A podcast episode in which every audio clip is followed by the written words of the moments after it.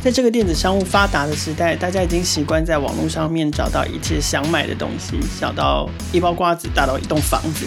可是，在中古机台的领域，大多人是以社团布告栏的形式在媒合交易，或者是以类似黄页的形式在交换资讯。但是今天来访的这位创业家，他以机械工业十五年的这个专业经验哦，内部创业，打造一个中古机械的线上交易平台，希望可以满足二手机台的交易需求，也实现自己深埋十五年的创业梦。欢迎收听《创业新生代》，带你听见创业新生代。创业新生代节目，我们今天很高兴邀请到。MakeX 创办人 Ray，我们请 Ray 来跟听众朋友打个招呼，然后简单介绍一下你自己的专业背景，好不好？好，大家好，我叫 Ray，很高兴今天来到创业新生代。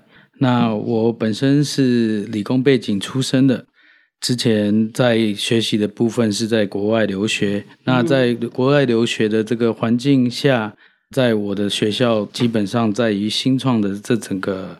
环境还有在与一些概念都带来许多养成，嗯、那所以回到台湾工作十五年的这一段时间，呃，事实上心中都带有一个创业的梦想。创业的梦想，对。嗯哼，那你回来台湾这十五年，在开始你现在我们今天要来介绍的这个项目之前。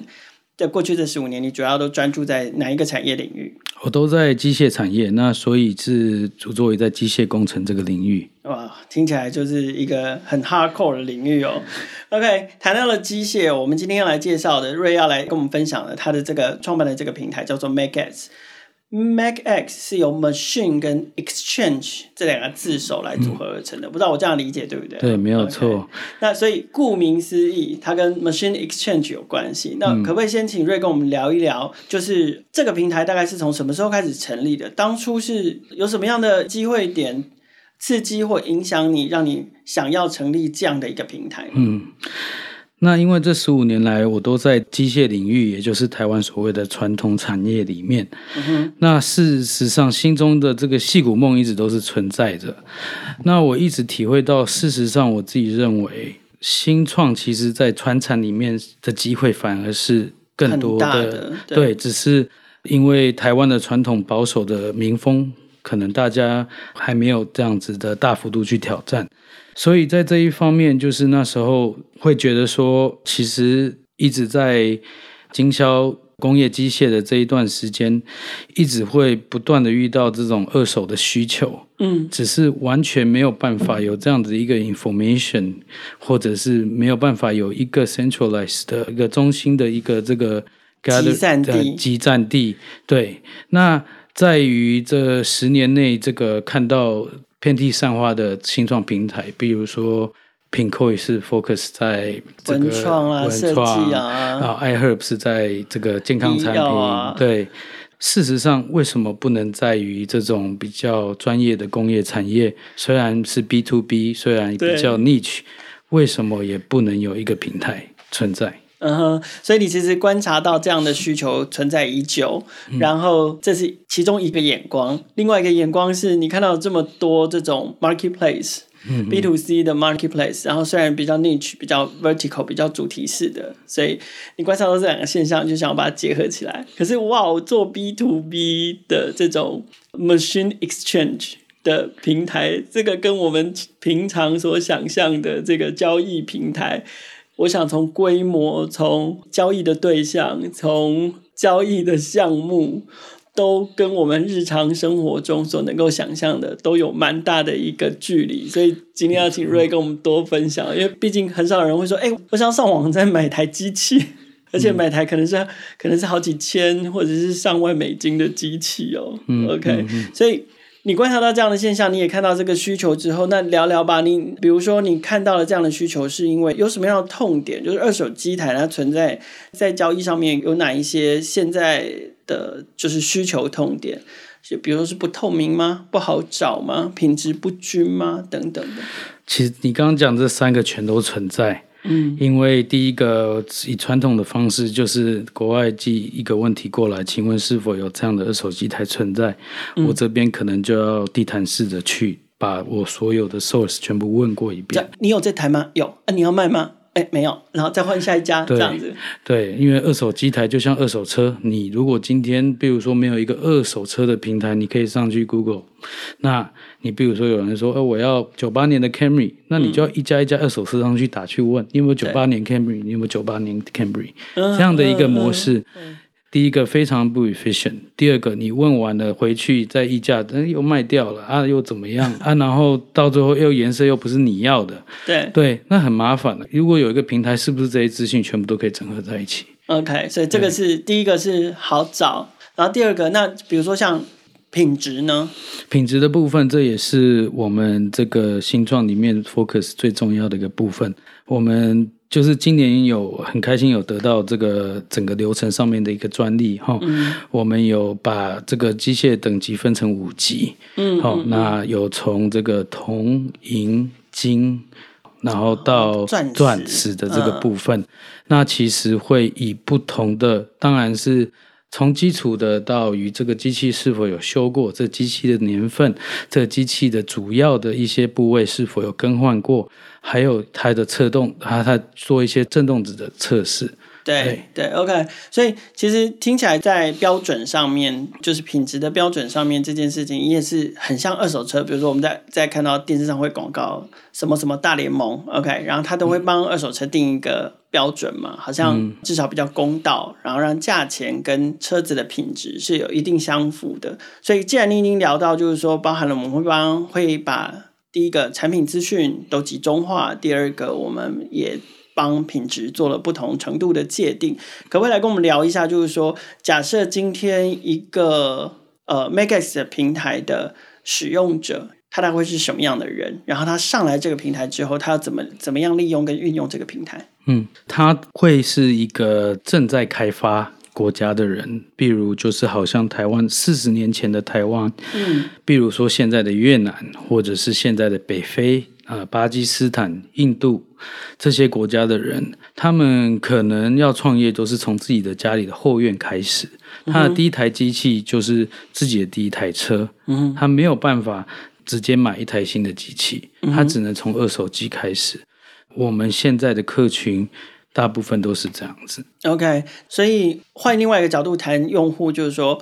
我可不可以简单这样分？就是你们的用户上面，你们平台上面用户一定就是要么就买家，要么就卖家嘛，对不对？对，可不可以这样区分？那分别从买家跟卖家的角度，我们来谈他们要怎么用这个平台。我们是不是先从卖家开始好了？对，卖家的话，我们会当然会分两个不同层级，就是所谓的自己本身是原始使用者。嗯，然后想要汰旧换新的卖家，对，另外一个就是我们所谓的，他就是台湾的传统的中古商，嗯、就是我可能收购别人不要的产品，我觉得他也他是中间商，他是中间商，嗯、但是中间商有修缮的能力，嗯，本来在使用的那个人可能就没有修缮的能力，所以我们用中古车来比喻，一个就是原来这部车的车主他个人要卖掉。没错，一个是他是中古车行，他也会把他旗下的所有中古车丢来你的平台。对，OK，理解。OK，, 那所以他们就是直接把资讯上架就好了吗？对，没错。那可是资讯上架之后，那比如说平台这边会做些什么？呃，我们这边的架构是成为我们网站的会员，一开始大家都是买家，嗯，然后再用买家的身份去申请卖家。对，卖家我们要实体的去。核准，第一个要确认你是正确的公司，不是诈骗。对，还有很多的部分。嗯、那当你正式成为卖家的时候，我们要押本票之类的吗？呃，不用，没有那么对，因为我们的 Phase One，我们的卖家只开放台湾地区。嗯哼，对，所以我们会以我们台湾现在的资源去做核准核对。对，那在机械产业这么久，其实卖家在中古商这部分，大部分都其实都知道了。嗯，对，所以我们这个算是传产产内新创的一一个模式。了解。对，至于卖家如果有东西要上来。他可以 offline 丢给我们，我们去上架，嗯、但是啊，或者是他们 online 上过来，然后我们后台再去核对。嗯、但是在这核对的过程，如果这个机械我们不确定，我们一定会去现场做一个，也是去核实，对，去核实。对，所以要成为卖家，你们会先核实这个商家，嗯，人或者是公司，嗯，然后有产品机器要丢上来销售，嗯、你们也还会再去核实这个商品的。真伪啊，品质，所以那个分级是在这个时候定的吗？对，没有错。OK，对，是它是否可以上架？那有的就不能上架，就不给上架。对，那有些就一上架，我们就要给他一个等级了。OK OK，好，那所以我们大概了解这个是诶一个卖家的过程。那买家呢？假设我真的需要找一个机器，然后我上来 MakeX 的平台上面，我看到了，我觉得啊这台就是我要的。好 OK，然后我，我品质机器的等级水准看起来也还不错。嗯、OK，然后价钱我也可以接受。好，那他该怎么做？对，那基本上就是以本业的一个经验来讲的话。客户他如果对于看到一个新产品，想当买家想要直接购买，那他可能有两个能力有问题。第一个，他可能在物流跟金流上都会有困难。在这个平台一开始，我去想到最大的两个挑战，其实不是在于这个网站呈现资讯，最大的挑战其实是之后的物流跟金流。嗯、第一个机器很重，我没有办法 DHL 给你。第二个，这个金额很高，你没办法刷一万块美金给我。嗯，对，所以这个的部分进出口需要正式报关的方式，那海运会需要走，那这事实上就会变成一个呃加购的一个服务的一个不同的流程。嗯，那所以在于我们机器报价，它可能就是所谓的在场价。那买家他们各自有各自的能力，有些人会自己。进出口东西，嗯，有些人不会，有些人不会，对，那有些人可能没有还在创业期间，也没有这些方式，所以我们这些服务都是可以加购服务的。嗯，有时候对他们来讲，加购可能不是问题，问题是需要有人帮他们先把这些服务给打通了，对，让他们可以选择说，我需要用这个服务帮我把我所采购的这个机器送到哦。那你刚刚有讲到一个进出口，有讲到一个海运，所以。买家的部分是有开放国外买家下单的。对，其实我们这一个平台最 focus 其实就是海外的买家。对，因为事实上在以这样子的一个平台，我不会 focus 在台湾国内市场，因为从以前看到 eBay 在台湾的失败，就知道说这个大家看一看都直接面交了。嗯，对，因为台湾实在太小了。对，所以基本上真正需要的服务是现，尤其是我们这个产业是海外的市场。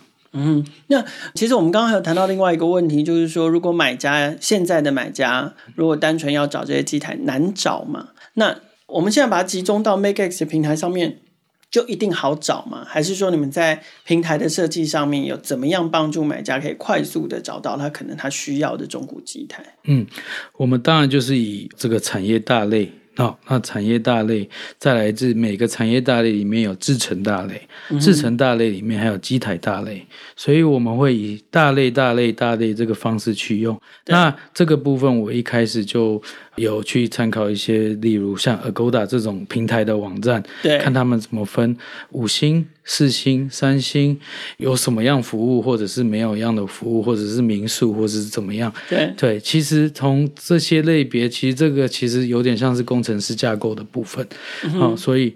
会参考不同的平台，然后会去思索这些。所以现在我们这个 MakeX 的平台在操作面上面，其实有有时候感觉好像在搜寻旅馆，然后又好像在搜寻信义房屋的平台，对，然后又然后到最后又好像在搜寻 eBay，对。所以其实我都去，因为我觉得我们的产业本身就是一个很 niche，也不是 B to C 的东西，所以要以它的本质去看大家的 solution 是怎么样，然后去给它整合一下，所以。我我想进一步聊一聊分类这件事情哦，嗯、就是我我真的很好奇，就是像这些专业的设备、嗯、专业的机台，到底要怎么样分门别类？你刚刚讲到的一个是产业，那可不可以跟我们多聊一聊？嗯，那产业你们怎么分？然后制成怎么分？等等的。但尤其是目前 MakeX 平台上面涵盖了哪一些种类？嗯，然后那接下来又有哪一些种类是你们平台想要？主力的、主攻的，想要去搜罗进来的。OK，我们因为产业非常的多，对啊，那我们可以从我们生活就可以看到有纸、有木头、有塑胶、有金属、有五金、有电子，对，嗯、那这种东西事实上都是用需要不同机台去做制造出来的。对，好，那相对的，那我们台第一个，我们台湾在行的是什么？我们台湾五大黄金产业是什么？我们会以我们本来就是在这五大里面的三大黄金产业开始，因为我们已经有这样的背景跟了解技术的含量。那、嗯、分别是哪三大？对，是以扣件机械，嗯哼，还有锻造机械，对，还有工具机。OK，这三大产业开始。嗯，好，那以这三大产业呢，那在于这三大产业的不同的形式的制成的部分，比如说以工具机来讲，它会有车床、有磨床、有铣床、有抛床。对不对？好，其实它有八种，那我刚刚只讲了四种。对对，所以就是在依照三大黄金产业，嗯、然后再去把它展开来这样子。对，因为如果是以我今天讲扣件的话，就是可能就是螺丝、螺帽、建筑五金，还有手工具，这些全部都是扣件产业。哇，iPhone 里面有五百个小螺丝，嗯、对，这些都是扣件产业。这个桌子。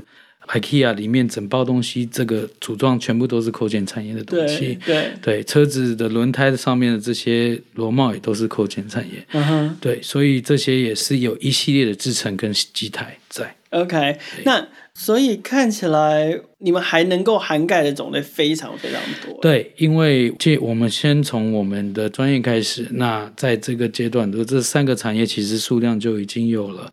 那成功的话，我们会迈向台湾第二个塑胶产业。嗯、塑胶产业的话，你说从这个压铸机、射铸机、开模机啊，哦嗯嗯、都有。那再来就是木工产业，对对。然后木工之后，我们还有所谓的细胶，然后还有玻璃，那还有纸，甚至到衣服，这些都有不同的产业存在。平台什么时候正式上线呢？今年一月一号，二零二二一年的一月一号。对，还不满一岁，还不满一岁。目前的交易量怎么样？我不知道哎。对，这交易量又是有，嗯、我真的觉得就是这完全是跨不同的产品类型，就是交易量好像不能单纯的只看金额哦，就是嗯，对，就是像这样的一个 business，到底 how to measure 交易量这件事情，好，纯粹用金额看吗？还是用数量看吗？对，应该对于我们现在的阶段呢，交易量，我们当然现在只要有交易出去，我们都很开心。对对，那交易量的部分呢，当然金额越高的东西，交易或者是在协商或者是在看观望的部分，嗯、都会比较久一点。对，那所以交易量比较多的会是比较低价的东西。嗯，那嗯那相对的话，我觉得金额跟数量都是可以去参考。但是我觉得最重要的是，我们要去衡量的是这台机器在平台上面的待置时间。嗯，懂，就是说从它上架到它最后被买家收走的这段时间，对当然是希望就越来越短嘛。对对，对，OK。那交易对象呢？你刚刚讲到说，其实你主要面对的市场跟客户其实是海外。那目前为止，就是说以海外市场来说好了。海外市场现有的客户里面来看，哪一些地方占大宗？因为你刚刚谈到大部分都是新兴市场啊。对，如果因为现在我们也要去考虑到说，诶，哪些市场是市场最大的？第一个，它一定是内需市场大，然后它也是家家都在创业的阶段的这个国家，还有他的国家的法律目前是鼓励进口中古设备的。对哦，法律还有这一层面的，哦、有有有些国家为呃为了保护自己，不允许进口二手设备。嗯、哦、OK，对，比如说像德国、日本这种东西就可呃，可是他们本来就比较 well development。对对对，所以我们现在的比较 focus 市场会在于呃印度、中东、东欧还有北非这一块。是 OK，哇。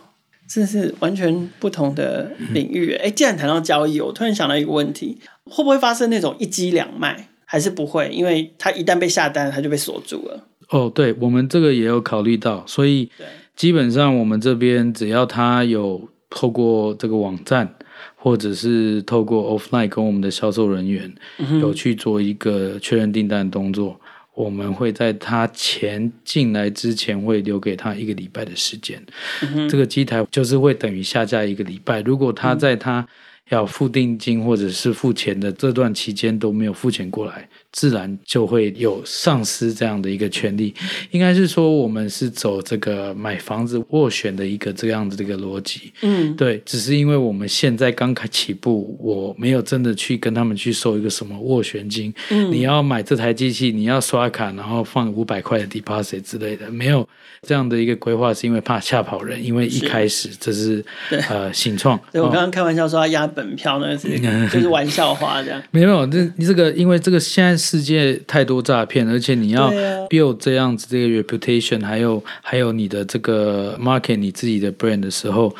一开始的时候，我们是以诚信以待的，那就是一样用系统方式。你有想要下单，我们会机器会一个礼拜的一个 sell right to you。但是如果你没有准时的付钱的话，嗯、那下一个去下单的人就是他的权利了。OK，可是他有没有可能产品上架之后，他 offline 卖给别人了？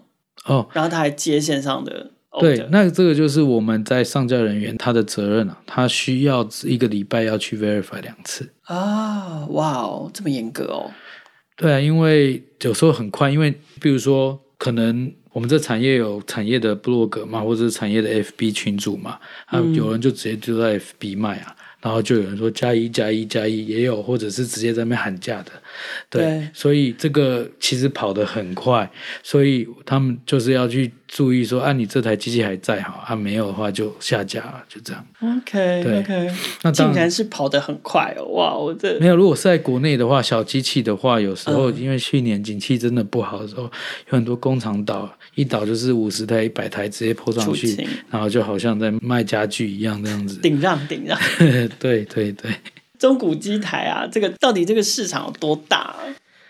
老实说，这个就是一个对我来讲，就是也是一个 Pandora 的一个问题哈。对，就是又又回到那个如何衡量？嗯、对，应应该是说，全世界也没有任何机构去做这个部分。但是如果说我自己做的一些 research 之前啊，如果以 Gartner Intelligence 就是一个国际的一个调查机构，如果以工具机来讲，全世界。工具机的销售产业是九百一十八亿美金的产值。嗯、哦，那如果是生产的产值，我以国家来讲，如果是美国有九十二亿的销售产值，但是美国只有七十五亿的生产产值，产值对，那所以差二十几亿要补。差二十几亿缺口，缺口，那当然会靠进出口去补足。印度本身有十三点七亿的制造产值，但是有二十八点八亿的消费产值，嗯、所以事实上，少一半。对，所以在这些国家的产值的这些顺差里面，其实很多灰色地带就是二手设备。嗯，因为这些都是新机器的数据而已。Okay, 所以。坦白讲，都就是关于二手机台的这个需求，可能还没有一个很持之以恒或者是完整的调研，在调查这个部分的市场缺口。可是，就像瑞刚分享的，用这样的这个供需之间的缺口或者是 gap，然后我们大概可以推估着出来，这个 gap 里面又有一定程度的，一定是留给中古市场，但是。可能那个对于中古的需求市场一样嘛，都是起起伏伏的。嗯嗯、但是确实，我觉得刚刚瑞也讲到一个现象，就是说，呃，因为 COVID nineteen 的影响，其实造成了经济上面一定程度的动荡。那有些生意结束了，但是也有一些人的生意可能是突飞猛进的。这个时候可能就会刺激，但是在这个经济不是那么稳定的情况下，可能二手机会卖的比新机好，这样子。对，因为就像刚刚您听到的这个。到底要用数量还是金额去衡量？那如果我们用二手车市场来接近机械，因为车子是最接近机器的一种产品。对。哦，那如果像以去年美国的新车销售量是一千四百五十万，嗯，但是二手车销售量是三千九百万。对。哦。所以你会发现，那为什么新车销售量金额会比二手车高？那一定因为新车金额就比单价高，单价高。嗯。所以。这时候，其实我觉得 key factor 就是要再去深入了。好，那好奇的就是说，哇，这听起来商机无限的话 MakeX 的商模是什么？你们是做没有手续费吗？你现在说，因为你刚刚说你们不收斡旋金嘛，那所以你们的商业模式还是你们是做转手交易的价差？嗯，我们在 Phase One 的部分呢、啊，当然就像你为了要扩展市场，我们当然也不会去收什么会员费啦，或者是订阅费之类的，这都是初期。不会去做的事情，我们现在基本上都是免费上架，有销售出去才会收上架费。哦，目前只收上架费。呃，应该是说我们上架的金额会再加这所谓的销售的 margin。比如说、啊，这个都是公开的。对。呃，比如说这个金额是机器本身是十万块台币，上架就会变成十万五千，然后 five percent。嗯，嗯，嗯。对，然后销售金额。如果真卖出去的话，再会再跟厂商就是上架的人去卖家去收 five percent 的上架费，所以总共会有一成的一成的手续费。那可是这个是乘数，就比例是固定的，对，不会说二十万美金是一个是一个集聚，然后一百万的或五十万的是另外一个集聚，这样不会。对，因为二手机器其实很少到那么高金额，对对对对对，对，因为因为你可能会很 surprise，二十五年、四十年的车床有些都还可以用。那可能它价钱六万块就有了，嗯哼，对，六万块就有，可是新机台可能就要上百万了。对。对，那我们刚刚谈到的这个都还是比较在所谓的这个，就是是一个 marketplace，是一个平台的商业模式，嗯哼，甚至包含了未来如果我们收会员费，或者是我们收这个订阅费，它可能都还是一个平台的商业模式。对，那所以除了这一些商业模式之外，你觉得 MakeX 这一门生意？它还有哪一些可能的商业模式可以想象？嗯，就是在于 expand 的商业之后的所谓的受服的商业模式，比如说加购模具哦，加购机台的修缮零件，嗯，哦，还有这个我刚刚讲到的这个物物流的加购服务，嗯，这些都是在于这个这个平台目前可以去 expand 到的，嗯，的东西。OK，我甚至疯狂的想象，就是说像。谈到这种二手的设备，尤其又有一定程度的金额，它其实有时候有没有可能会跟一些，比如说像是什么抵押、贷款啊、租赁啊、融资啊，会不会扯上关系？这个就是变成说要对。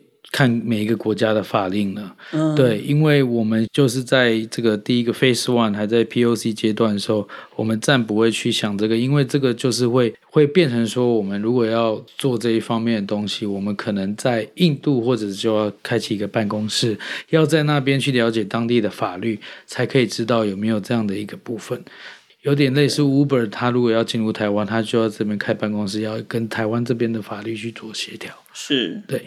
OK，所以我们聊到了市场规模，大概可以想象，商业模式可以想象。嗯、可是对于你们来说，好了，虽然现在问这个题目好像有一点点太早，毕竟还正式上线不到一年。嗯嗯。可是会好奇的就是说，那 MakeX 这个平台的市场扩充的那个速度会是快的吗？嗯，基本上就是我们只要有办法突破 POC 跟 Phase One 的阶段，我相信我们如果有办法。在不同的市场去有办法去设计的话，这个设计就是所谓的 MakeX 点的话，对，我相信会有。今天就好像今天台湾的二手车可能在印度卖的很好，那台湾的人只喜欢买德国的二手车，嗯、那我。为什么以后没有办法去德国设一个 MakeX 去上架德国当地的二手机卖进来台湾呢？嗯，或者是进去日本呢？事实上，真正的平台是要有办法在不同等级的东西跟不同 level 的东西啊，有办法去区分，但是都这个资讯都有办法去 centralize。对，所以就是。在于在 Phase One 跟 POC 阶段可以突破可以成功的话，我当然会希望有办法。第一个，我就是到日本，到日本那边去跟一个 partner 在那边，然后再开始当地一样会有工程师去上架机器，然后去这边。因为像台湾，其实台湾本地想要买二手机的话，第一个想到就是日本的二手机，嗯嗯、他也不会买自己的。也或者是买大陆的手机，都是日本。对，所以听起来你的拓点考量会是以卖家市场为考量。对，因为我个人认为平台最重要一点是 content，你 content 要要好才有成功的机会。OK，对。那常常有人问我说，到底是会员数量比较重要，还是卖家数量？我觉得这个问题就是鸡生蛋，蛋生鸡，都很重。平台就是这样啊，都都很重要。但是你就是要不断的双方就是要都要去努力。OK，对，我突然想到一个新的题目，嗯、想要请教 Ray，就是、嗯、你自己本来是做机械的这个背景的。呃，我自己本身是你说读书吗？我是说产业，你过去的产业都一直在这个领域，然后你现在跳过来做这个所谓的平台经济，嗯，嗯，对，会不会有什么就是可能在筹划，嗯，或开展这个新事业的时候，会不会有什么不太适应，或者是都需要调整的地方？呃，应该是还好，因为就是很幸运，就是我求学那一段时段，那我在国外读的大学是，它其实是很多在戏谷创办人的，也是他们的母校，就是你吸收了很多戏谷养分。对对对，所以我会有戏谷梦。那我有很多朋友，事实上不是在雅虎，就是在微软，不然就是也都在戏谷，也有在苹果都有。那事实上我在做这个之前，我请教了很多人。嗯，对，我请教了很多人，那甚至也有朋友创业失败过。嗯，对对，其实就是请教了很多人，然后也是有多去听，多去了解一些部分。对，现在全世界有其他类似提供这样的服务的平台吗？呃，目前我是做的，那时候做 market research 做了一阵子，是以我这样的构想是目前是没有的。对，但是是有类似这样的东西，但是是走算是黄页，就是有点就是他把他的机台跟公司资讯 po 上去，然后。就是收月费，有点像一零四人力银行的方式，变成一零四机械银行这样的一个模式。就他们只做这个资讯转售，嗯、可是他们事实上不是一个交易平台，嗯、交易不发生在他们平台上。嗯，他们的平台上面只发生资讯的交换。嗯，那当然要去取得这个资讯是要付费的，他们赚的是那个卖资讯的钱，可是他们并不是透过这个交易服务来从中牟利。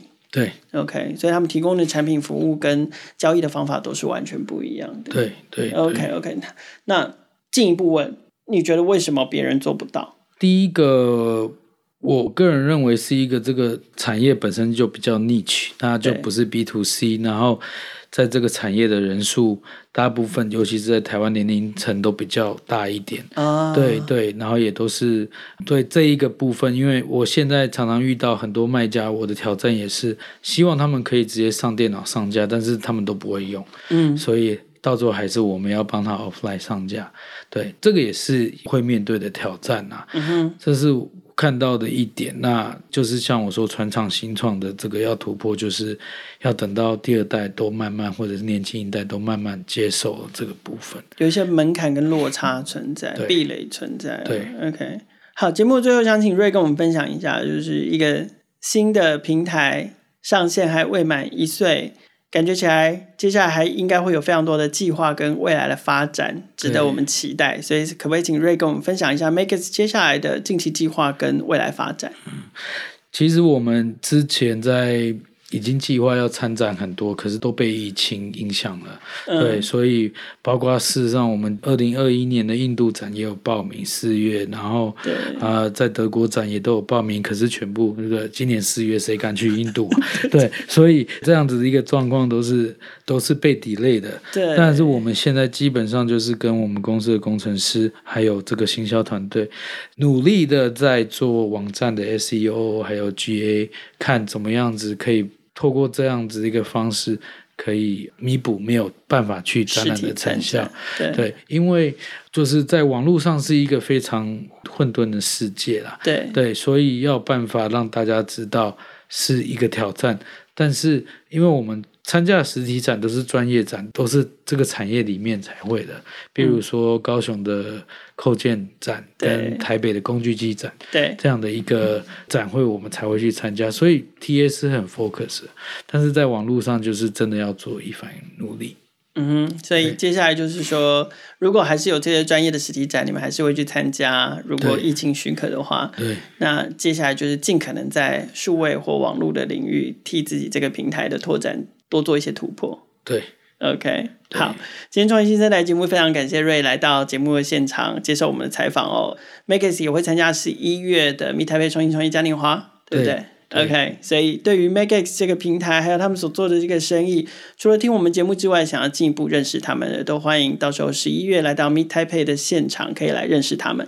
创业新生代每周都会固定更新，除了采访科技与商业模式创新的创业家故事外，我们的议题也扩及创业成长、数位科技的产品与服务，值得大家支持的群众集资计划，以及改变影响社会未来发展的社会创新企业。创业小聚的朋友，除了可以在 Sound 上面听见每一个创业新生代的故事，可以在 First Story、KKBox、Apple Podcast、Google Podcast 还有 Spotify 上听见。欢迎大家随选收听、订阅、分享、留言评价，和我们一起共同关注创业新生代。